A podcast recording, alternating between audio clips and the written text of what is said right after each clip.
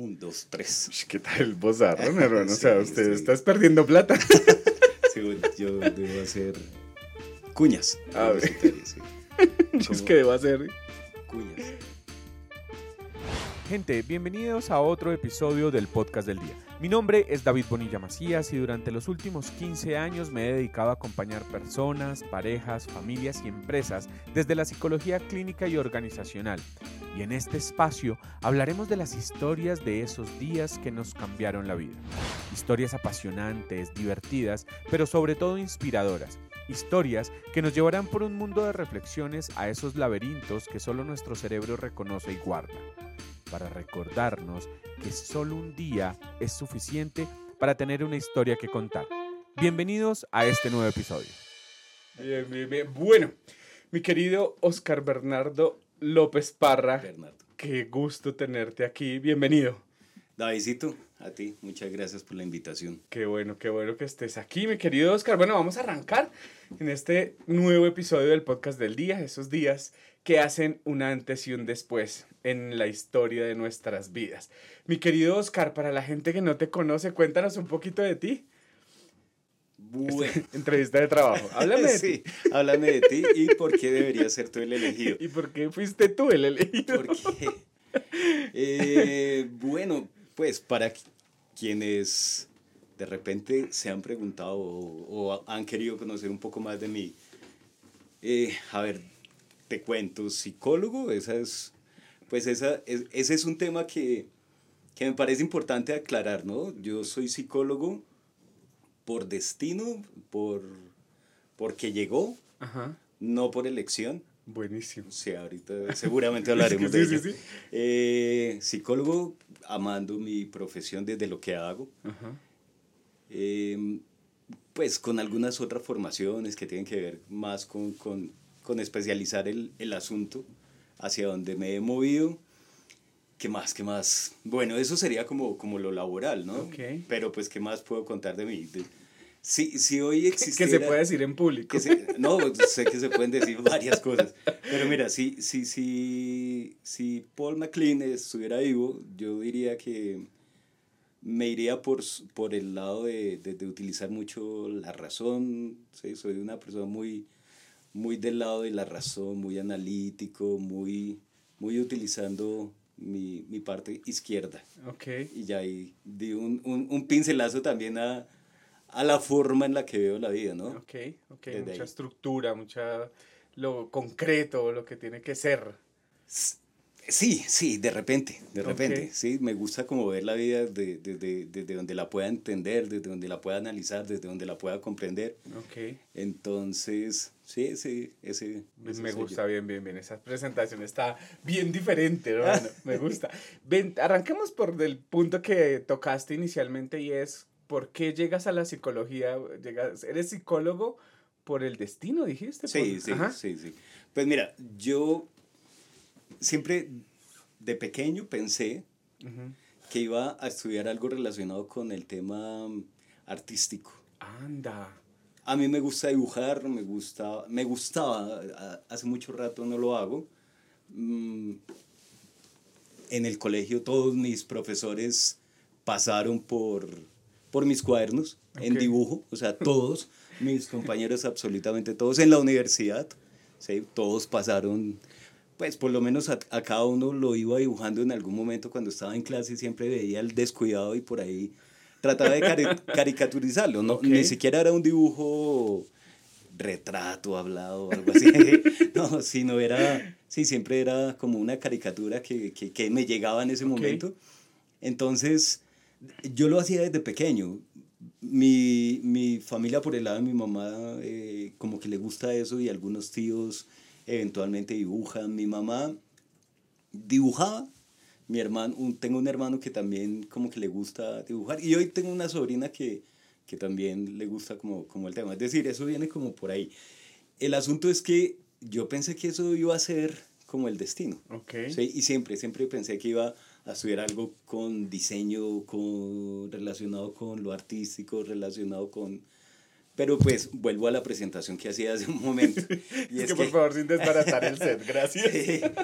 eh, creo que, que, que, que aunque me gusta este tema, lo artístico y demás, em, siempre he sido muy, muy, muy, muy racional, entonces Ok. como de tratar de entender el mundo. Entonces ahí aparecían ya como ciertos visos acerca de, de la forma en la que ya estaba viendo el mundo. Sin embargo, tuve una época en la que pues no, no, no, no sabía exactamente qué era lo que, lo, que, lo que quería. Lo único que sí tenía claro es que quería plata. Ok. Eso- Eso es un buen Eso motivador. es un buen, por supuesto, uno De de, los acuerdo, de principales. acuerdo. Yo decía, yo quiero estudiar. Y en algún momento incluso alguien me Es dijo... que me gustaba la plática. Sí. ¿Cómo terminé en psicología? Entonces, sí, pero pues alguien me dijo justamente en la casa, ¿y usted piensa vivir de las bellas artes o algo así? Eso, eso me quedó. Una ¿no? frase lapidaria, Una- ¿no? Por supuesto, una frase que, que, que de la casa genera mella para, pues, para un niño y un adolescente. Entonces dije, no, pues sí me gusta, pero a lo mejor no me veo eh, en, el, en, el, en el mundo de, De lo artístico. de lo artístico, pues de las artes y... Entonces, pues tampoco sabía hacia dónde moverme. Pero eh, tuve una novia, una novia, eh, llegué a tener novia. Eh, eh, Luego hablamos de sí, ese luego- luego comentario. será otro. Entonces yo tuve una novia con la que mm, pues hablábamos de muchas cosas. Ujú. Y dentro de ello hablábamos acerca del mundo eh, filosófico, sí, nos, unos- no. no, no, no, no, no, no, no, no, no, no en ese. No en ese- consumíamos no, nada. nada, nada, lo hacíamos limpios. Pero sí hablábamos mucho del mundo, de, Ok. del horizonte, del horizonte de la humanidad y demás. ¿Cuántos años tenías ahí, hermano? No, para estar hablando 16, con la 17. novia A mí me gustaba mucho y, y a ella también le gustaba. Era bastante. Pienso que, era, que es, porque todavía la- sé que está por ahí en el, en el mundo haciendo estragos.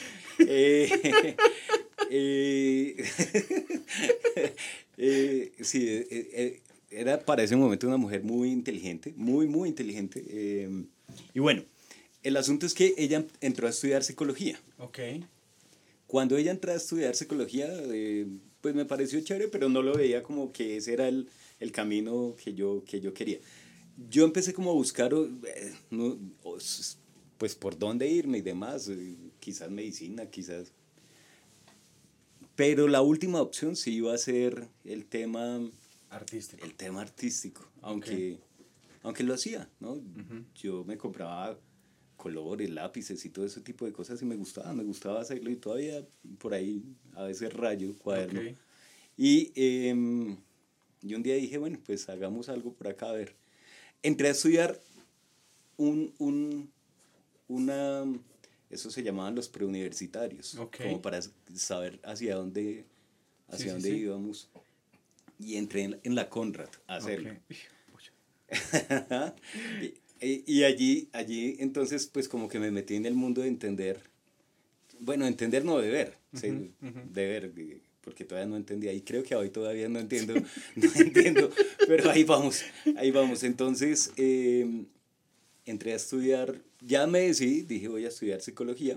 Entré a estudiar psicología y terminamos con ella. Entonces, eso fue lo curioso. Yo dije, ella me movió por allá y ahí terminamos. Pero entro a estudiar psicología y duré siete semestres pensando qué hago aquí. Wow. Siete semestres, una cosa eh, compleja, compleja, ¿no? Como, ¿por qué? Pero pues ya había metido la mano y... y- y En la había- Conrad. No, entré, entré, entré a la católica. Ah, ok, Ahí ok. empecé, Haces el, pre- el preuniversitario en la Conrad y Sí. te vas para la católica. Me voy para la católica, pues porque hay, por muchas razones, Eh, pero, Sí, sí, sí, no vamos a... pero entro a estudiar ahí y, y me pareció que, pues que estaba chévere, pero, Ok. Pero aún no me encontraba. ok. ¿sí? ¿Y cuál era el cuestionamiento ahí? O sea, pues porque finalmente llegas por decisión, pues un poco motivado por el, vamos a decir que por el amor, y te encuentras estudiando y Yo cuál era que el cuestionamiento. que que. Ahí hay una diferencia entre amor que, que rechera, pero Es que quiero aclarar ese Sí. asunto, por favor. No me malinterpreten. Ahí amor no había. Ya entendí lo de los estragos. Eh, y no, digamos que el cuestionamiento era, mm, ¿esto para dónde va? Ok. ¿sí? Muchas teorías, muchas, mu- muchos retazos sin poder unirlos. Ok. Y pues con una mente tan racional, tan, tan, venga. Y, y no solamente lo racional, es que creo que, que, que, que además buscando lo práctico. Ok. ¿sí? Digamos que, que analizando, pero de una yéndome a lo práctico, como, ¿y esto cómo lo aplico? ¿Cómo ¿Cómo- funciona? Sí, o sea, ¿qué hago con esto? Ok. Que ha sido lo que, lo que siempre me ha caracterizado, como, listo, aquí está, pero ¿y esto póngalo Aterrícelo a la vida a real. dónde? Sí. Ok. Entonces, pues nada, llego, llego a séptimo semestre y, y pues por fortuna eh, tengo una, pues ah, vemos la clase de, de organizacional, dos personajes maravillosos, Diego y Maritza, un par de profesores que le dieron luz a ese camino que se estaba oscureciendo Ok. y, y ahí ya, ya entendí que por ahí era, era como por donde podía entender el camino. Además, bueno, pues ya me meto. Y incluso, aunque nunca fui de esos alumnos que le gustaba eh, levantar la mano y aquí estoy, y mírenme y tal, ya en ese momento como que dije, quiero hacer parte de, de, de, de grupos y demás. Y, y había un grupo de, de, estudiantes que estudiábamos el tema organizacional y, sí, o sea, Ok. Sí, me gustó tanto que llegué a ese, llegué a ese punto. Que lo estudié. Que lo estudié. sí, que me puse como a revisarlo. Ok. Entonces ya allí como en séptimo entendí, octavo pues ya me moví un poco más, pues ya entendí hacia dónde, hacia dónde iba. Y, y bueno, pues salgo, salgo ya de, de ahí como con un, un, un enfoque un poco más claro, de Ok. hecho. Sí, entonces por eso llegué, llegué, y, y, y te digo, pienso que, que, que no fue un tema de, de la decisión, sino como que la vida fue diciendo, venga, por acá está. ¿sí? Quiero, quiero preguntarte algo ahí que me, me hace un poco de ruido. Me hablas de lo racional que eres, pero te he escuchado ya en dos momentos decirme la vida, el destino. ¿Cómo encajan esos dos conceptos? Como que ahí hay algo de azar, siento yo, Sí. lo escucho, en esa mente racional. Yo creo que, que la racionalidad también implica mucho de azar. ¿no? Ok. Lo que uno hace con la razón finalmente es cerrar ese azar. Lo que uno, pues desde mi perspectiva, ¿no? Es, es cómo, cómo cojo esto y lo encajo para que sea una ficha más del tablero, que sea, pues yo la veo así, ¿no? Ok, ok. Eh, sí, y, y de vez en cuando a mí me ha gustado como meterme en el mundo a Yahoo y sí, como... Sí, sí, sí, es que sí. suena como, como paradójico cuando me hablas del, de lo racional y Sí. me hablas del destino, entonces como que... Pero, pero siempre creo que uno tiene que caminar, Ok. ¿sí? Y caminar no implica que me quede, caminar implica que, que lo transite, que lo vea, que lo conozca y avance. Ok, me gusta eso, bien, gracias Oscar. Pues, tratando por de explicarlo. Sí, sí, sí, sí, es que es, que es, que es complejo. Bueno, Oscar, en el podcast del día hablamos de esos días que nos cambian la vida. ¿Cuáles son esos días que para ti tienen un antes y un después en diferentes áreas de tu vida que nos quieras compartir? Mira, a- aquí te acabo de dar una, ¿no? O sea, séptimo semestre, conocer a Maritza, la profesora, y conocer a Diego, creo que ese fue eh, el antes y el después, por lo menos en la carrera. Pero yo creo que en la vida siempre han habido momentos de antes y después. Sí, siempre, siempre, siempre. Em, el día que yo viví, yo viví en, en un pueblo llamado, llamado Cibaté toda mi infancia. Ok, Y pues conocí el pueblo. Y viví desde el pueblo. Y, y viví como una persona de pueblo. ok, ok. Cuando llego a, a la decisión de qué voy a estudiar y demás, y bueno, la elección que pues me vengo hacia una ciudad como Bogotá, Que el cambio que es un duro. monstruo, claro, claro. claro.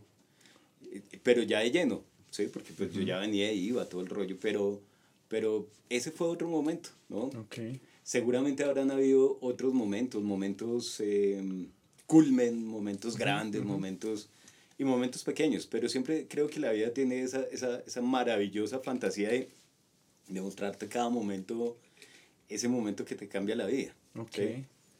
Eso Sí. está chévere. ¿Qué otro tienes por ahí que tú dices, aquí pasó algo en esta historia de vida, de, de cómo te encuentras? Yo, por ejemplo, puedo decir, aquí vamos a decirlo públicamente, eh, desde mi gratitud contigo, hay momentos que me encuentro contigo en la vida y que cambian muchas cosas a nivel profesional. Tú me has llevado a algunas empresas donde he podido también desarrollar muchas cosas que las tengo ahí improntadas y que hoy sea el día de decirte, Oscar, en serio, hermano, gracias por todo lo que, pues por todo lo que has hecho por mí, por mi familia, por, por muchas cosas, porque creo que también eso hace que, que las relaciones se consoliden, se mantengan en el tiempo desde la gratitud. Y tengo mi gratitud gigante contigo por todo lo que has hecho en esta historia de vida. Así que gracias, Oscar. No, con todo gusto. Ha sido muy bueno encontrarme contigo en la vida.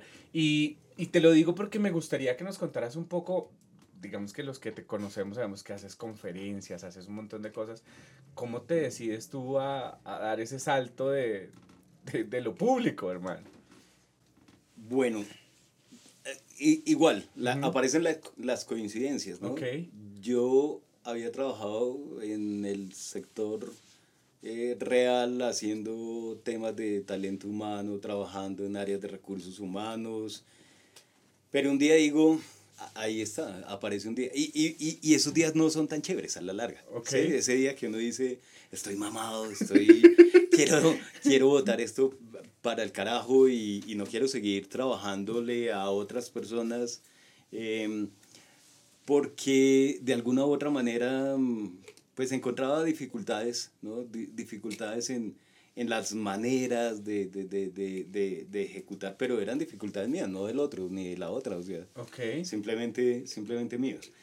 Entonces em, pasé por diferentes empresas, por diferentes organizaciones, hasta que un día digo, abrámonos de, del parche y, y, y, y, hagamos algo desde lo que, desde lo que me gustaría hacer. Y entonces empiezo a hacer como talleres, empiezo a hacer capacitaciones. Ya eh, en alguna empresa donde trabajé había, había dictado muchos, muchas capacitaciones porque era parte del formato de, la, de la empresa. Okay. Y me parecía chévere, me parecía chévere. Eh, con, con todos esos con todos esos bemoles que puede llegar a tener. Recuerdo que en esta empresa que te cuento, eh, yo trabajaba pues haciendo formación. Y alguna vez tuve eh, una, una, empresa eh, en donde llegaron 25 psicólogos. 25 psicólogos a formarse. Yo para ese momento tendría 26, 27 años. Hace poco, hace poco. sí, el año pasado. Y, y estas eran personas que no, digamos, la más joven tendría 50, ¿sí? de esta empresa. Una empresa de... ¿De las 25 que llegaron? Sí. Okay. De las 25 de mi grupo, porque ah, había otra, o, sea, eran en total como un área de casi 50, de 50 personas de talento humano, de, pero la mayoría psicólogos o psicólogas. Y la conversación empezó a girar en términos de, de, de, qué hace una persona tan joven enseñándome a mí que sabe que yo sé tanto y tengo tanta experiencia. Wow ese, ese fue uno de los momentos duros. Así que yo dije, eh, para, creo que en mi cabeza quedó el tema de, de, esto no me vuelve a pasar, o sea, esto no vuelve a suceder. Sentirme vulnerado, sentir que, que lo que yo podría haber dicho, porque seguramente hubiera podido, podido ser, podido haber sido chévere, eh, no fuera bien recibido. Entonces dije, voy a seguir haciendo esto. Creo que desde de, de, la persona que soy, siempre me he puesto retos. Okay. Y, y algo que me moviliza a mí es que me reten. O sea, si me dicen, Oscar, usted no... Ah, ¿A que no es capaz? Ah, que no es capaz. Okay. Entonces... Muy colombiano, muy colombiano. muy colombiano, sí. Como diría yo, Koi Kenji, ¿no? O sea, no, ¿para qué o por qué? Pero, pero ¿a que no es capaz? No, pues ya estoy allá encima. Ok. Pero sí, tal cual, o sea... Y de alguna manera también dije, voy a hacerlo y voy a hacerlo mejor. Ok. ¿sí? No para demostrarle, porque seguramente no me volveré a encontrar con este grupo de personas y si me las he vuelto a encontrar, no sabrán quién soy yo o tampoco yo sé quién son ellos. Pero sí sé en, en, en, el, en la representación de lo que son los demás. Y a mí me gusta que lo que yo haga, pues busque tener ese, ese sello de hacerlo desde mi perspectiva, por lo menos bien. Ok, ok. Pero ven, te digo, es que no me queda claro. ¿Qué pasó ese día? O sea, tú entras a formar a esta gente y te sabotearon el proceso. brutal, brutal, todo el tiempo, todo el tiempo. Entonces, eh, no sé, por ejemplo, decía sientémonos y se acostaban literal en el piso. Se acostaban, literal, ¿sí? Eh, y y estas capacitaciones eran fuera de Bogotá. Ok. Eran tipo outdoor. Entonces, mm, teníamos que regresar en el mismo transporte y demás. No, eso fue trágico todo el tiempo. En el, en el, en el, en el transporte de vuelta decían, eh, Oscar, háganos una actividad de recreación a ver si nos... Y, y fue ese, ese, ese momento en el que yo decía, esto no, esto no, no, no debería pasarlo tampoco nadie, ¿no? O sea, sí, eso, no, está bien. Sí, no está bien, y mucho menos de un grupo de personas con una responsabilidad de estas. Pero más allá de eso, creo que, mm, que sí me, me generaron como ese momento como de, voy a hacerlo, pero lo voy a hacer y lo voy a hacer, okay. lo voy a hacer mejor. Ok, ¿sí? ok.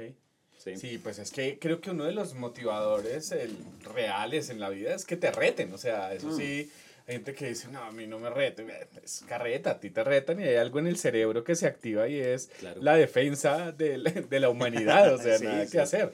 Eso funciona así. Oye, bien interesante eso. De, de eso que tú dices en el trabajo, y pues ya ahí que iba a aprovechar algo que conozco de ti, es, también has sido un tipo muy duro, de, de posiciones políticas fuertes. ¿Qué implica todo eso, Oscar, en este trabajo que tú tienes? ¿Cómo, cómo lo manejas? ¿Cómo lo mueves? Me gustaría hablar un poco de eso porque sé que es un tema que te mueve, hermano. Mi familia le gusta mucho la política y, y, como yo te lo decía al comienzo, mm, si, si, si hoy estuviera vigente, de hecho, pues lo que decía MacLean de derecho e izquierdo, soy muy de utilizar el lado izquierdo. y ya con eso tuve respuestas a las posiciones políticas.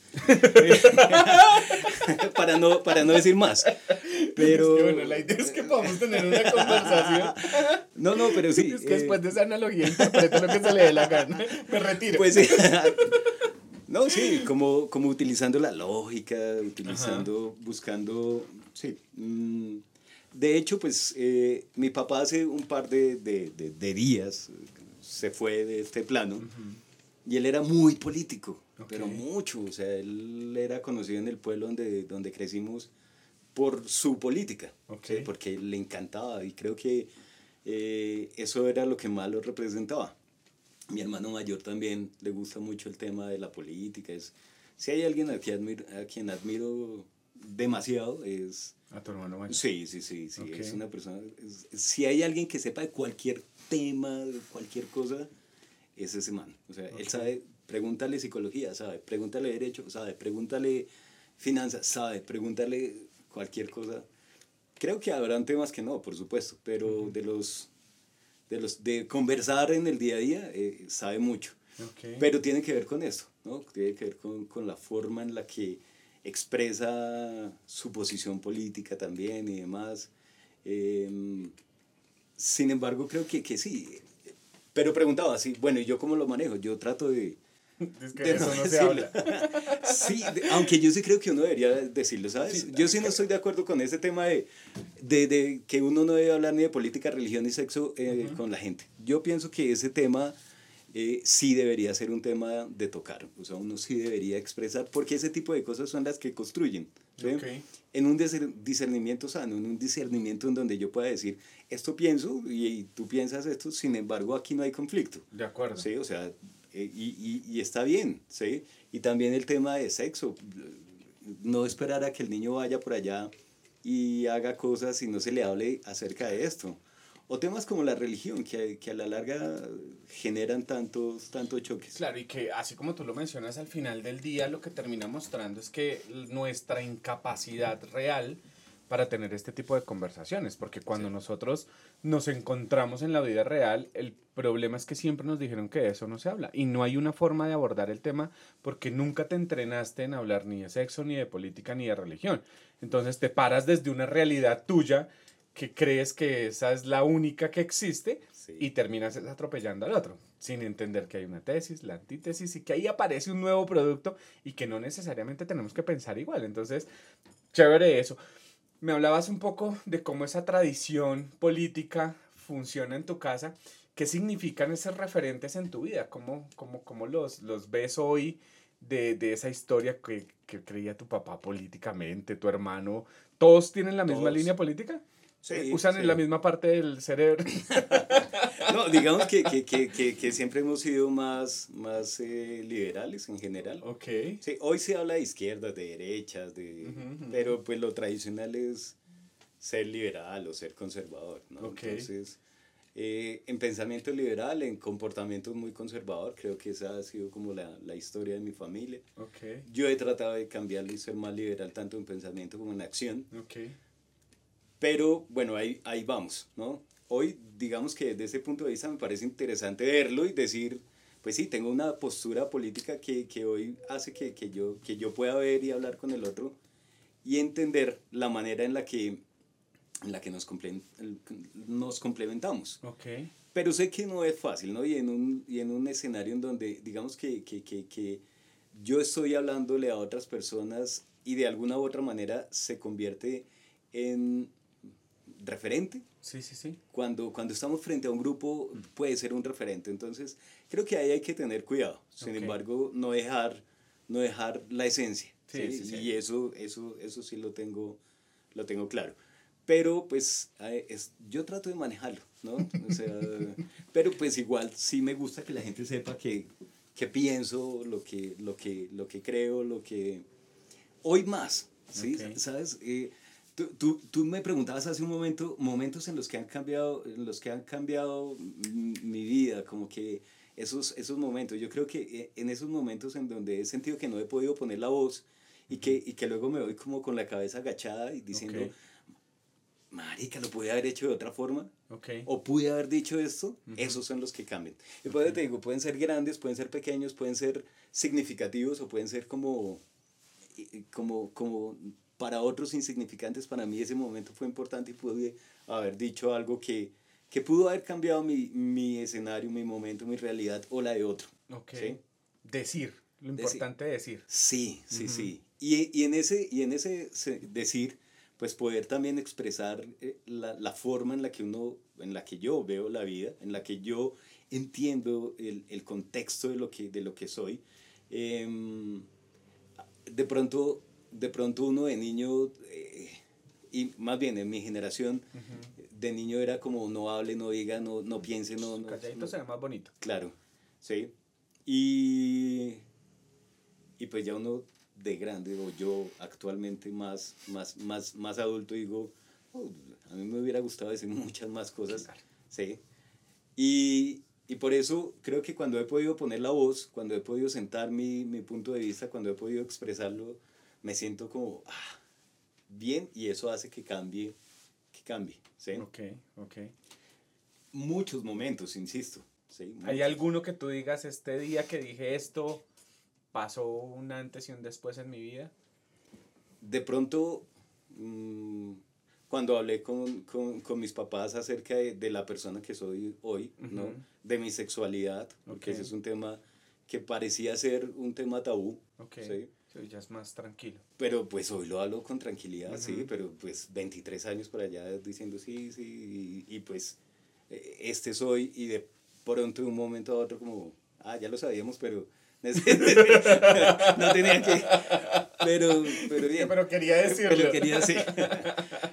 okay. Pero ese tipo de cosas son importantes, ¿no? Sí. Simplemente el expresar. Y yo digo, si los jóvenes y los niños hoy pueden decirlo, pues qué interesante ¿no? Con un acompañamiento, con, con, esa, con ese tomarse la mano, con, con saber que, que hay alguien adulto que le, que le puede decir, mire, esto, esto puede ser, ¿sí? esto claro. puede pasar.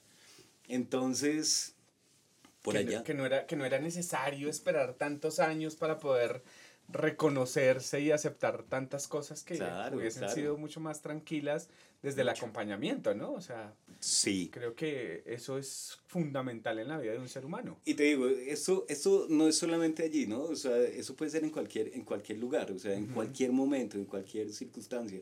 Yo recuerdo un, una, una anécdota, te cuento uh -huh. por allá en sexto, estaba en sexto grado, o sea, primero bachillerato más okay. o menos.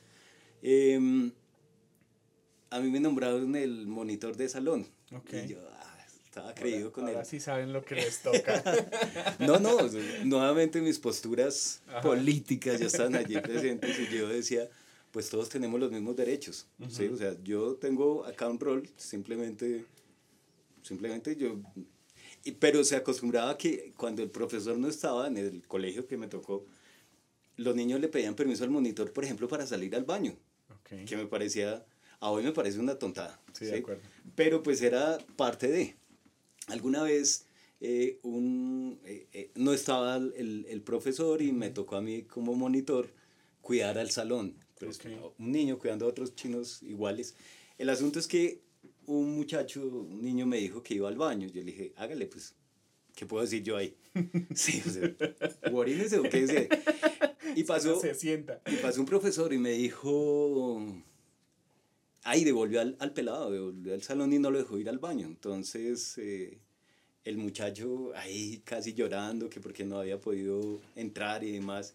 Y el profesor entró enojado y a usted quién le dio permiso de estar por ahí. Entonces, ahí, yo, ¿y usted quién es? Me dijo. Ah, usted no sabe quién soy yo. y yo le dije, ¿usted no sabe quién soy yo? No, entonces yo discutía eso. Yo le decía, es que no tiene por qué venir a, o sea, ¿por qué tiene que imponerse usted como profesor frente a una autoridad que ya está discusiones que en realidad... ¿sí? Pero, pero lo que te digo, o sea, ese tema de, de, poder expresar y decir, no, esto no, y agarrarme con el profesor cuando tenía 11 años y decir, estar en mi postura y con las consecuencias que pudiera haber generado. El profesor se enojó y el muchacho pudo ir al baño y demás.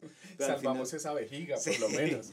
Pero, pero fue una victoria pequeña para mí y, y yo, y yo, yo en ese momento me di cuenta que cuando uno puede expresar, decir y, y desde un lugar de respeto, pues también, también creo que es, es, es, valioso. Y ese tipo de cosas son las que empiezan a cambiar, ¿no? La vida. La vida, sí, son las que te dan como el horizonte hacia dónde, hacia dónde quiere uno moverse, ¿no? Claro. Y, y mira que, que, al final, cuando tú dices lo, lo, importante de decir en cualquier contexto, ¿no? El, el poder verbalizar la sexualidad, eh, las necesidades en pareja, los temas a nivel laboral, que hoy lo vemos todo el tiempo, ¿no? En las empresas la gente, pucha, no pareciera, bro, año 2023 y todavía la gente le da miedo hablar en las organizaciones, ¿no? Tú que estás todo el tiempo ahí, ¿cómo, cómo percibes ese tema a, a nivel organizacional, el decir? Pues yo creo que hoy la gente está hablando mucho más uh -huh. y, y, se atreven y, me, y eso me parece importante. Lo que hay que tener en cuenta que ahí siempre lo insistiré será un tema desde dónde lo digo uh -huh. y cómo lo digo. ¿sí? Okay. Sí, a, veces, a veces nos apasionamos demasiado y vamos diciendo cosas, pero claro, yo creo que sí hay que decirlo, hay que levantar la voz. Eh, desde mi punto de vista, este tema del liderazgo, que es un tema uh -huh. bastante apasionante, tiene que ver con eso, ¿no? Tiene que ver con cómo hoy vemos, cómo, cómo los líderes hacen que la gente en realidad muestren muestren lo mejor de ellos, ¿sí? Un, un, líder puede, puede ser normativo de háganme caso y hacer que la gente le haga caso desde, desde el miedo, o puede ser ese líder que expone las habilidades, ayuda a desarrollar destrezas y por ahí creo que va. Okay. va como el voy, a, voy a entrar ahí en esa conversación, Oscar, y es cómo, cómo entiendes tú todos esos modelos de liderazgo y mencionaste algo que me gustaría que, que, ampliaras un poquito aprovechando tu conocimiento y es, ¿qué es eso de sacar la mejor versión? Es que mi, a mí me hace ruido particularmente cuando hay que sacar lo mejor de la gente, el líder tiene que... ¿Cómo lo entiendes tú? ¿Cómo, cómo lo ves? Yo creo que un líder en realidad tiene que preparar el terreno, uh -huh. disponer para que la gente se sienta cómoda. ¿sí? Okay. Cuando yo estoy cómodo, siento que puedo sacar o puedo expresar lo mejor que puedo llegar a ser, es decir, puedo ser más creativo, innovador, puedo eh, quizás rendir incluso. Okay. ¿sí? Y si no, siempre voy a estar en contravía y ahí es donde aparece como lo, como lo no tan chévere. Okay. ¿sí? Y esa es la versión que, no, que la mayoría de las personas ponen porque están en reacción, están en, en, en, en cuidarse, están en ser normativos, están... Pero cuando el líder da la posibilidad o ayuda a, a que a que haya ese, ese escenario de que la gente crezca, eh, puede crecer. Mira, hay, hay un modelo que, que, que de Jürgen Apelo, no sé si, si lo conoces. No. ¿Cómo se llama? Management 3.0. Ah, okay, 3.0 sí. dice eso, dice, de hecho es una representación muy sencilla y muy bonita, ¿sí? Él dice, a una mata, tengo aquí una mata, la, el modelo 3.0 es una, o está representado gráficamente a través de un, un, un muñequito que es una matica, se llama Marty y él dice, usted no le puede decir a la mata, por favor, florezca cuando no le da el agua. Okay. ¿sí? Por favor, crezca cuando no le da luz o, le pone, o la pone en un lugar adecuado. Pero si le da todas las condiciones para que la mata crezca y demás, pues las cosas van a ser diferentes. Uh -huh. Y creo que esa, esa es una analogía bien interesante. Y eso es lo que yo digo, ¿no? O sea, si yo quiero que la mata o la plantita o como la quieran llamar, es que algún Para día... que no nos pongamos Sí. sensibles. porque en Eh, estas épocas de tanta sensibilidad. Sí. Entiende, entiende. Como para que la plantita crezca, pues hay que darle agüita, hay que... Es que cuente esa historia. Usted tiene una historia que contar ahí, Oscar. No, no, es Con que... la mata. No, es que sí, algún di- a- hace pocos días estaba dictando una charla eh, a, a un grupo de personas de Perú. Ok. Estaba con unos peruanos y, y ellos, eh, yo decía, y la mata, y la mata, y ellos como, ¿a qué se refiere con la mata? Hasta que alguien levantó y dijo, ah, será una plantita. Y yo, sí, es, es una plantita. Así hablan los peruanos. sí, entonces La entendí que... de Oscar cómo habla un peruano. Bien. Entonces, ent- yo decía, ah, bueno, pues... pe- per- pero voy a eso, ¿no? O sea, Ok. hay, que, hay que darle la agüita, hay que... O sea, el lo que tiene que hacer es eso, o sea, ¿cómo saco la florecita de mi... ¿Cómo hago para que mi, mi, mi, mi colaborador florezca? Pues le doy las condiciones. Ok. Sí, digamos, la mejor versión es, es, es ese momento en que cada persona en realidad florece. Ok. Cuando cada persona puede exponer lo que, lo que es y, y, y crece y se moviliza. Y yo, yo ya tengo espíritu de señora y tengo un par de matas. Uy, yo lo tengo hace rato. Como desde los 12 años, man. Y, y, y de hecho, um, tengo dos matas, do- dos plantitas que, em, que las tenía por allá en una esquina, ¿no? Las regalé. Dos eh, cactus.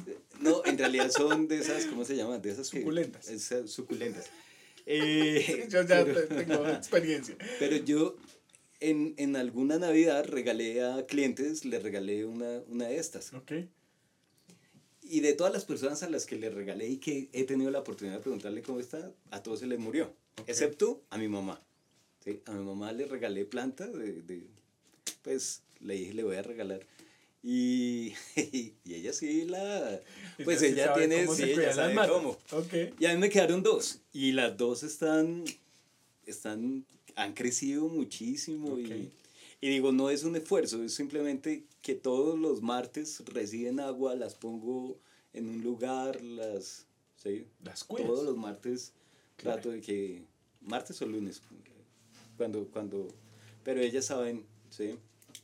Eh, hasta, sí, y además le tengo como, como, bueno, en mi espíritu de, de, de señora, les tengo ahí como, como, como, como un sentido esotérico, no sé cómo, Ok, cómo, cómo decirlo, ok. ¿sí? O sea, si florecen es porque todo está bien en, Ok. conmigo. O sea, Bueno, dicen las señoras, que Sí. los que saben de plantas, que las maticas hablan mucho de cómo funciona la energía en la casa. Pero no hablar de energía. No, pues sí. Después de que me estoy diciendo todo el podcast que es súper racional. O sea, Pero ahí aparece, ¿no? Ahí aparece. Ahí aparece. Pero, pero digo, o sea, eh, eh, a mí me parece que es lo mismo en realidad. Y, y no porque lo diga este man a pelo, sino porque en re- a pelo suena raro. Eh, Jürgen a pelo. y tú diciéndolo. sí. no, en realidad, eh, porque, Perdón. porque lo dice este, este gran autor, Ajá. Jürgen a pelo. Ok. Sí, ya, ya, ahora sí. Para que. Entonces, em, sí, yo creo eso, ¿no? Yo Ok. creo que, que sí, que hay que, que, que hay que ayudar a que la gente florezca. Ok, me gusta ese concepto. Sí. Oscar, cuando, cuando yo te escucho hablar de liderazgo, cuando yo te escucho hablar de estos temas, digamos que todos estos conceptos aparecen. ¿Qué pasa después de la pandemia? ¿Cómo, ¿Cómo has visto estas organizaciones y en qué se tiene que enfocar la gente hoy? Porque yo creo que si hay un antes y un después en la pandemia con los temas organizacionales, ¿o tú cómo lo ves? Sí, yo creo que eh, una de las cosas que, que hoy nos toca mm, en general hacer es, eh, es tener más ojos abiertos, ¿sabes? O sea, como, como tener, como tener eh, más, más atención a lo que está pasando. Ok. Em, vamos muy rápido, vamos muy acelerados, estamos pensando en mañana, estamos... Y, y digo estamos porque pues eso es común, ¿no? Entonces, ah, mañana tengo que hacer, ah, mañana tengo que... Y entonces las empresas están ahí, la mega, la, la meta, el objetivo, la visión, y que pues está muy bien. Pues, para eso están ¿sí? Entonces, y hagamos planeación y hacemos planeación y tal. pero a veces se olvida el, el, el, el ahora. Okay. Entonces, como que pienso que una de las cosas es tratar de vivir este, este momento. Okay. En estos días leía que mm, la velocidad con la que va justamente la inteligencia artificial eh, va a hacer que en, en, en, menos de... En el 2030 vamos a ser reemplazados, de verdad. O sea, literal. ¿sí? ¿A nivel organizacional? Sí, claro. Okay. Y, el, y el 2030 está a la vuelta. De hecho, eh, Bill Gates lo decía, en, el año, en, en, este año, en septiembre, va a haber, digamos que un momento así de eclosión de, de, esta, de este tema de la inteligencia artificial. En la última semana salieron más de 200 nuevas eh, modelos de, de, de, de, inteligencia artificial la última semana. ¿no? Uno dice, ay, ChatGPT, ay, cómo soy seguro, ya. Sí, pero no, pues hoy no ni siquiera uno tiene que descargar eso. Entre a Edge, entre a, a Bing y ahí ya, ya puede utilizarlo puede hacer muchas cosas desde allí. Pero creo que justamente lo humano es lo importante y ahí es donde, donde, donde volvemos. Creo que, creo que el asunto aquí es, es retornar a la esencia, retornar a la, a la humanidad. Cuando estábamos en la universidad, yo tenía dos compañeros, el mono y Patti. Eh, Saludos al mono y a Patti. sí, de pronto Patti por ahí me escucha el mono, quién sabe. Eh, y, y, y hablábamos, y, sí, ya, ya hablábamos mucha, mucha cosa, mucho popó para decirlo de otra manera. Eh, pero, pero decíamos... Filosofaban, filosofábamos. Y decíamos hace 20, 25 años que el futuro del mundo estaba en, obviamente, la tecnología, por supuesto, y número dos, en el tema de, de lo psicológico, entendido como, como, como, como el retorno a la esencia, a la humanidad, ¿sí? a lo que somos. Y, y, no, y no es gratuito. Y creo que hoy, en realidad, esa premonición vista desde tres, desde tres adolescentes, creo que tiene mucho de sentido. ¿Por qué? Porque la tecnología hoy estamos viendo está acaparando muchas cosas, ¿no? No es, no es la tecnología que hace 20 años nos contaban de, de, de, de Will Smith allá y Yo Robot. Y, sí, no, no, quizás no. Pero sí eh, con, una, con unas cosas muy interesantes, ¿no? Se decía, por ejemplo, hace un año que el metaverso iba a ser la, la maravilla. Hoy Office tiene que dar el viraje y decir, no, eso fue, era, demasiado hype, o sea, se esperaba mucho de, de, de, de, de, eso, pero apareció la IA y ahora, y eso puede cambiar, ¿no? Pero el asunto es que finalmente eso no va a tener, eh, digamos que un resultado si no hay humanos, okay. ¿sí? Si no hay personas, si no hay detrás de esto quien ayude a que esto, a que esto tenga sentido. Y, y eso de alguna forma tranquiliza. Pero volviendo a este tema, después de pandemia, ¿qué debería pasar? Justamente volver a esto, ¿no? Volver a entender que, que, estas, que, estas, que estas habilidades de nosotros deben, deben potenciarse. Estamos muy okay. preocupados en aprenda a programar, aprenda de tecnología, aprenda. Y eso por default lo vamos a hacer. ¿Sí? Okay. Hace 20 años no sabíamos cómo usar Google. Utilizábamos, bueno, hace 25 utilizábamos Altavista. Okay. O nos metíamos por allá a, a, las 12 de la noche a la tinchada, a la sala roja. No sé si lo hiciste. no, es que... bueno, yo sí. y, y, era una conversación, eran letras. Okay. Sí, no habían imágenes.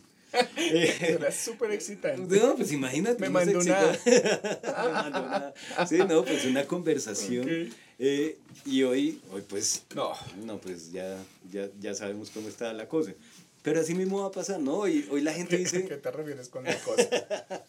la cosa política. No, eh, pero, pero yo creo que el futuro justamente va a ser eso. O sea, no, no, no nos van a tener que decir, tenga, eh, aprenda por favor de esto, okay. porque naturalmente se va a dar, ¿sí? Y vamos a entrar y, y ahí estaremos, ahí okay. estaremos, pero, pero lo esencial sí es cómo nos relacionamos, cómo, cómo hacemos para, para sentirnos bien, cómo hacemos para para manejar esto que en realidad eh, es el tema humano, humano ¿sí? de sí. la relación.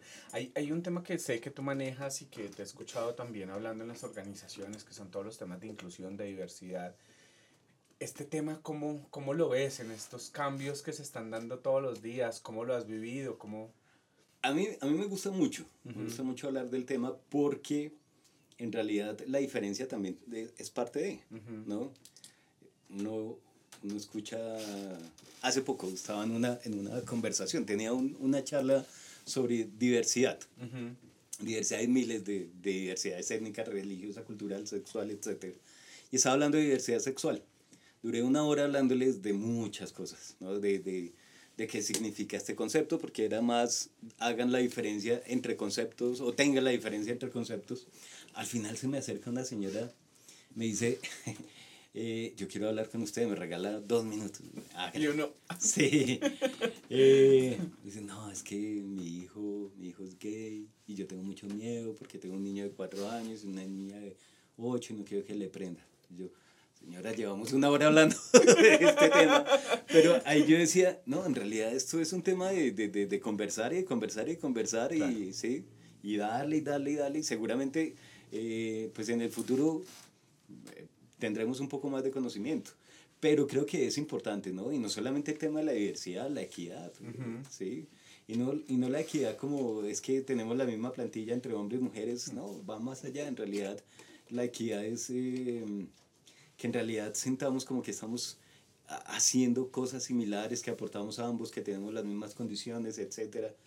Y bueno, y todo, todo este tipo de cosas que empiezan a, a, plantear, pero lo primero es como, como empezar a quitarnos todos esos imaginarios, juicios, sesgos que tenemos acerca de, de muchos conceptos, porque cuando uno se mete en esto, empieza a darse cuenta, bueno, yo, yo me doy cuenta muchos de, mis, de mis propios juicios. Okay, okay. Dentro, de, dentro, de, dentro de mi grupo social, dentro de... Eh, en mi familia, eh, eh, ahorita tenemos una súper buena noticia y es que pronto llega un nuevo integrante. Ah, buenísimo. Sí, eso después de, de un año, como el año pasado, que fue un año un poco complejo en ese sentido, pues nos dieron esa súper noticia. Pero entonces, eh, pues obviamente todos dicen, ay, ya casi llega el bebé, el bebé, el bebé. Pues, ¿y quién dice que no es la bebé? Ok, ¿Sí? ok. Entonces, no, y entonces, ¿cómo le decimos? Pues sí, en realidad, ¿cómo, cómo le decimos? ¿Sí? Me puse a, a, buscar y por ahí alguien decía, la criatura. Pero me sentí, cuando leí criatura. eso, viendo, sí, ve la batalla final. Yo, uy, güey, pucha, viene la batalla, sí. sí, ¿te acuerdas cuando sí, nació sí, la criatura verde? Uy, no, pues hasta allá, ¿sí? Es que esta criaturita. es difícil conceptualizar, ¿no? Pero, pero, pero creo que el lenguaje también tiene mucho poder y eso es importante. El lenguaje sí construye, el lenguaje sí va a generar de alguna forma un sentido social que nos va a hacer eh, ver el mundo de manera diferente, pero ya estamos en ese camino, ¿no? Okay. Ya estamos en ese camino, aunque no es nuevo, esto viene desde el año 2005, desde el año 2005 se vienen hablando de todas estas políticas. Yo recuerdo que en algún momento en alguna empresa hablábamos justamente de eso, nunca, nunca pude encontrar el, la norma o demás que hablaba sobre, sobre todos estos temas, pero ya se, ya se mencionaba el tema de, de no discriminar por edad, de, no, de la igualdad, eso fue en el 2011 que empezamos a, a trabajar varias cosas de esto. Y hoy pues es ya un tema que, que, empieza a ser parte del día a día de las organizaciones, de las empresas y de las personas. Es decir, ya, ya es una conversación un poco más común. Algunos lo ponen como algo que es una broma, es jocoso, uh -huh. algunos se burlan, pero bueno, seguramente va a ser parte, parte de... Y eso me, me parece chévere. ¿no? Sí, es sí, interesante. Sí. Creo que en la medida en que se nombra, aparece y ya si el otro aparece, pues empezamos a estar claro. en el mismo... Y con todas las, y con todas las inquietudes que deja, ¿no? Porque claro. entonces, eh, no, es que yo me identifico como mujer, pero entonces me gusta esto, pero no sé qué, pero... Entonces, bueno, pues nada, si no sabes, pregunta. Ese es el, ese es el asunto, hay que preguntar, hay que preguntar, ¿no? Siempre, siempre se pregunta y siempre se indaga y siempre, ese es, ese es un punto. Claro, y que no nos las tenemos que saber todas, ¿no? Que al final sí. creo que es la mejor tarea. Si usted tiene dudas, pues antes de decir, pregunte, infórmese. Y lo que sí es claro es que es probable que todavía no sepa. O sea, Seguro. hay tanta información de este tema que, pues es, estamos en un camino, ¿no? Hace un rato te comentaba, ¿no? Entonces, de hecho, para mí mismo, yo, yo tuve un viaje, me metí un viaje en la vida, ¿sí? Para entenderme, para, para reconocerme, para identificarme. Okay. Y para decir abiertamente, sí, yo soy un hombre gay. Uh -huh. Pero ese viaje me costó, ¿no? Okay. Y, y, no fue el camino de rosas allá. Uh -huh, uh -huh. No, no, eso no fue, no, no fue lo que cantaría Bon Jovi Bed, and Rose, no, no, no, no okay, eso fue. Okay. Y fue el camino, y fue la construcción, y también fue la construcción de mis propios, de mis propias ideas y de las de los que están a mi alrededor. Y, y aún así, pues como que yo no entendía. Si uno mismo no entiende, ahora afuera es difícil, pero es parte de, y es, y es lo interesante. Claro, y lo que tú dices al final, cuando tú haces el ejercicio de reconocerte, entendiendo todo lo que desconoces, pues en, también entiendes y haces un poco de empatía con lo poco que puedan conocer los que están fuera de esto, ¿no? Que, claro, que es claro. donde realmente uno hace un ejercicio de empatía. Qué bueno, Oscar, qué bueno todo esto que nos estás contando. Quisiera preguntarte, pues creo que aquí ya este tiempo va volado, ¿qué otros días tienes tú ahí como que tú dices, bueno, vamos a aportarle al podcast del día de esos que te cambian la vida que nos quieras compartir? Eh, días, días, días, días. No, yo vuelvo y te digo, yo creo que, que así que haya ese día que uno diga, wow, no, no, no, no, no es ese, ese de colores donde salió el arco iris y sentí que apareció un enano ahí con, con, el, con la cosita de monedas. No, pero pues creo que, que el, el alcanzar logros personales, Ok. ¿sí? por ejemplo, cuando me gradué de psicología, mm, yo creo que ese día fue, fue, fue chévere, ¿sí? Ok. ese día fue, fue bonito. Yo, yo pues amé al final, ya lo dije, la, la, la carrera, le metí toda y saqué una tesis que estoy seguro que nadie a hoy entiende ver. todavía. ¿Cómo se llamaba a? Se llamaba eh, Sistema de Costos ABC unido a la planeación estratégica para mejorar la motivación. Entonces, Ok, entonces supuestamente con era... ese título en el director. no, ni, ni mi asesora, ni mi asesora me entendía. Eh, era economía, economía más administración más psicología. Ok. Eran los tres temas unidos tratando de generar Ok, mayor motivación. Años después vi que sí se pudo, yo trabajé para una empresa en donde estaban haciendo algo similar. ok. Súper bacano, ¿sí? Interesantísimo. Dije, lo que me, esa, esa, esa fumada no fue tan gratis. Alguien sí la puso en acción. Em, pero entonces termino la carrera y, el- y ese día digo, uy, sí, como, qué bueno, qué bueno. Cambia mi estatus de estudiante a Ah, desempleado. Sí, pero cambió Creo que ese de- cambio es duro, ese cambio es duro. Pero, pero chévere, Ok. ¿sí? Y ese día, el día que me gradué, yo cumplí años. Y lo, lo, lo curioso es que en la casa todos estaban como, ay, hoy, hoy se graduó Oscar, no sé qué. 11 de la mañana y nadie me había hecho, ni mi mamá me había dicho feliz cumpleaños. Ah, Entonces creo que, que de esos momentos que cambia la No, conclusión, eh, recomendación, no se gradúen. es que se tiró el cumpleaños. Es que usted elige cumpleaños, Sí, cumpleaños o grado. o grado. No jodas, las dos no. Hasta que yo tuve que decir, yo ya estoy cumpliendo años, una felicitación también no estaría de más. ¿No se acordaba? No, no, casi mediodía, no, no, no, se, no se acordaba, ¿no? O sea, pero, pero días que, que cambian, días que cambian, sí, momentos. eh, eh, hay buenos. Hay no tan buenos. ¿sí? Em, una de las cosas que, mm, que ha sido del- dentro de los últimos días, pues que cambió, pues la, la partida de mi papá. ¿no? Ok. Ese, ese, ese, ese, ha sido ese momento así como Ok. de los últimos. ¿sí? ¿Cómo, ¿Cómo te enfrentas al, al concepto de la muerte? ¿Cómo, ¿Qué es eso hoy para ti? Ho- Hoy la veo con, con ojos diferentes, pero, pero siempre le tuve miedo a, a la partida de uno de los dos. Ok. desafortunadamente se fue, em, digo, no, no, no sé, eh, pues se fue él, ¿sí? Ujú, ujú. y, y fue duro, fue duro, Ok. fue duro. Sí, es un momento complejo. Y nadie, nadie estará preparado para eso. No, es nunca, carreta. nunca, sí, Mm. sí, sí. Entonces, ese tema, de hecho, yo de pequeño, no sé si, si almas viejas, o cómo se llamará eso, Ok. yo veía un programa que se llamaba Revivamos nuestra historia. Sí, sí, sí, sí, sí. Con Jaime era. No, no, no, no me acuerdo hasta allá, sí. Ajá. El caso es que mostraban eh, pues varias cosas de la historia, ¿no? Entonces Bolívar por allá y, y yo, yo no sé por qué, yo veía eso a los cuatro años y, y lloraba. Yo Ok. lloraba, yo, yo decía, esa gente se está matando. Que... Pienso hoy que, que el temor hacia la muerte estaba ya ahí, ¿no? Ok. Y bueno, no nos vamos a poner esotéricos, pero sí. pero sí algo- Después de que yo diciendo que soy súper racional. Sí, pero, por eso trato de ponerlo en lo racional y decir, sí, sí, pero, pero ¿por qué ese miedo desde tan pequeño? Y cuando me enfrento a alguien tan cercano, tan cercano, pues es, es fuerte. Y dice, bueno.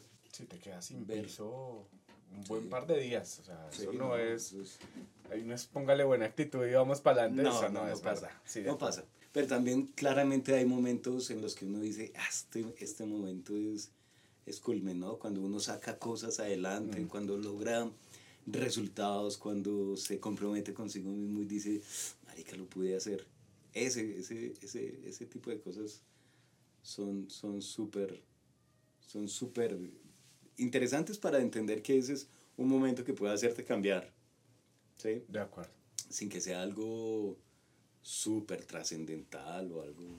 El día a día, ¿no? Pues digamos que cuando pensábamos nosotros en el podcast del día, pues era tener este tipo de conversaciones porque para muchas personas como que siempre se preguntan, ¿no? Y pues es que mi vida como que pues no he hecho nada, pero hay días que te rompen la historia y ese día es una historia que contar. Lo que pasa es que pues hay gente que tiene una habilidad para hablarlo y decirlo y contarlo en público, pero todos tenemos esos momentos que nos cambian la historia, que nos van movilizando, que nos hacen mejores personas, que nos hacen ser peores en otras cosas y que todo es válido, ¿no? Al final, pues eso es lo que nos construye, cómo, cómo empezamos a entender este mundo desde las pérdidas. Creo que nos has hecho un recorrido por, por tu vida desde la universidad, cómo te encuentras, es que ahora sí ya entendimos cuando dijiste, porque también tuve novia, eh, esos primeros momentos de encontrarte contigo, hasta estas reflexiones profundas de la vida, del amor, de la muerte, que pues es eso, ¿no? Es como, como caminamos y en este camino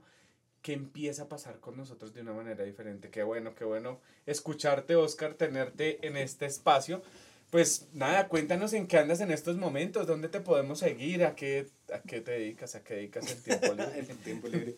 ¿De, dónde, es, él? ¿En qué lugar se enamoró de ti? Él es de... no, también, también, es, también es, eso es importante, ¿no? O sea, mi pareja es brutalmente importante. Es súper importante y creo que eso, para quienes me rodean, pues saben que, que, que es no le vamos a echar flores hoy porque si no se nos... se, crece, se, Nos crece aquí este hombre y tampoco. Em, pero, pero, por ejemplo, ese es, ese es, ese momento que uno dice, aquí. Eh, ¿En qué ando? ¿En qué ando? No, eh, yo hace rato no, no, no estoy como en redes, ¿no? creo que estoy como más en, en, en, la compañía de grupos, haciendo lo que, lo que me gusta, que es hablarle a la gente de lo que voy, voy aprendiendo. Creo que eh, ese es un derecho bonito que tiene también la gente y que, y que siento que es un don, ¿no? Como que lo que yo puedo aprender, poderlo transmitir. Okay. Y que otros me escuchen, eso me parece interesante. Entonces en eso ando, en, en, en, en, en aportar, en, en tratar de construir desde ahí. ¿sí? Porque uno no puede ser lejano ¿sí? Teniendo una, o sea, una postura de, decir, es que hay que cambiar cuando, cuando uno mismo no lo hace. Entonces en eso ando Davidcito, pero igual eh, digamos que mis redes siguen activas, o sea, están ahí, no, no, activas, en realidad están ahí. ¿sí? Quien quiera ir, vaya. Quien quiera, vaya, sí, mira a ver que siempre va a haber perros en mis historias siempre hay un perro. Eh, no sé si te has dado cuenta en mis reels de Instagram, siempre hay un perro. ¿Tienes perro? No, no tienes No tengo perros, pero amo los perros. Tengo perros en mis historias. pero en mis historias. Sí, sí. No, me parece que es una responsabilidad muy grande. No, eso es un... Pero siempre van a ver un perro en, en mis reels. De, o, sea, o, por lo menos en las historias que aparecen ahí pondré perros volando, perros fumando, perros eh, con sandalias, perros perros siempre van a ver. Y, em, y, em, y, emojis con perros. Siempre, siempre van a haber perros ahí. Eso. Es que esto está interesante. ¿En qué andas poniendo historias de perros? Así se construye la vida. Pues sí, sí. sí, sí, sí. Así es, lo que nos hace feliz. Pues nada, Oscar, gracias. Gracias por haber aceptado esta invitación. Qué, qué, bonito que hayas venido. Eh, pues nada, en serio, muy agradecido. Tú sabes que pues nada, la vida nos ha permitido encontrarnos ahí en algunos momentos eh, laborales, personales, y pues esta siempre será tu casa. Bienvenido al podcast del día. Cuando quieras, estos micrófonos están abiertos para que nos cuentes si el proyecto cambia ya no de perros a gatos, No, no, para que ahora no. podamos conversarlo. Gracias, Oscar. Davidcito, a ti, muchas gracias y gracias a todos los que escuchen este, este podcast y ojalá piensen en justamente eso, ¿no? Cuando uno tiene una voz, hay que ponerla. Cuando uno tiene algo que decir, hay que decirlo. Y cuando tiene que algo, algo que contar, pues también, ¿sí? Habrá a quien les guste, habrá a quienes les guste, habrá a quienes no, pero es válido, ¿sí? Y no dejar de utilizar la, la, la parte izquierda, porque es importante, es importante para progresar. Ahí está la invitación. Muchas gracias a todos.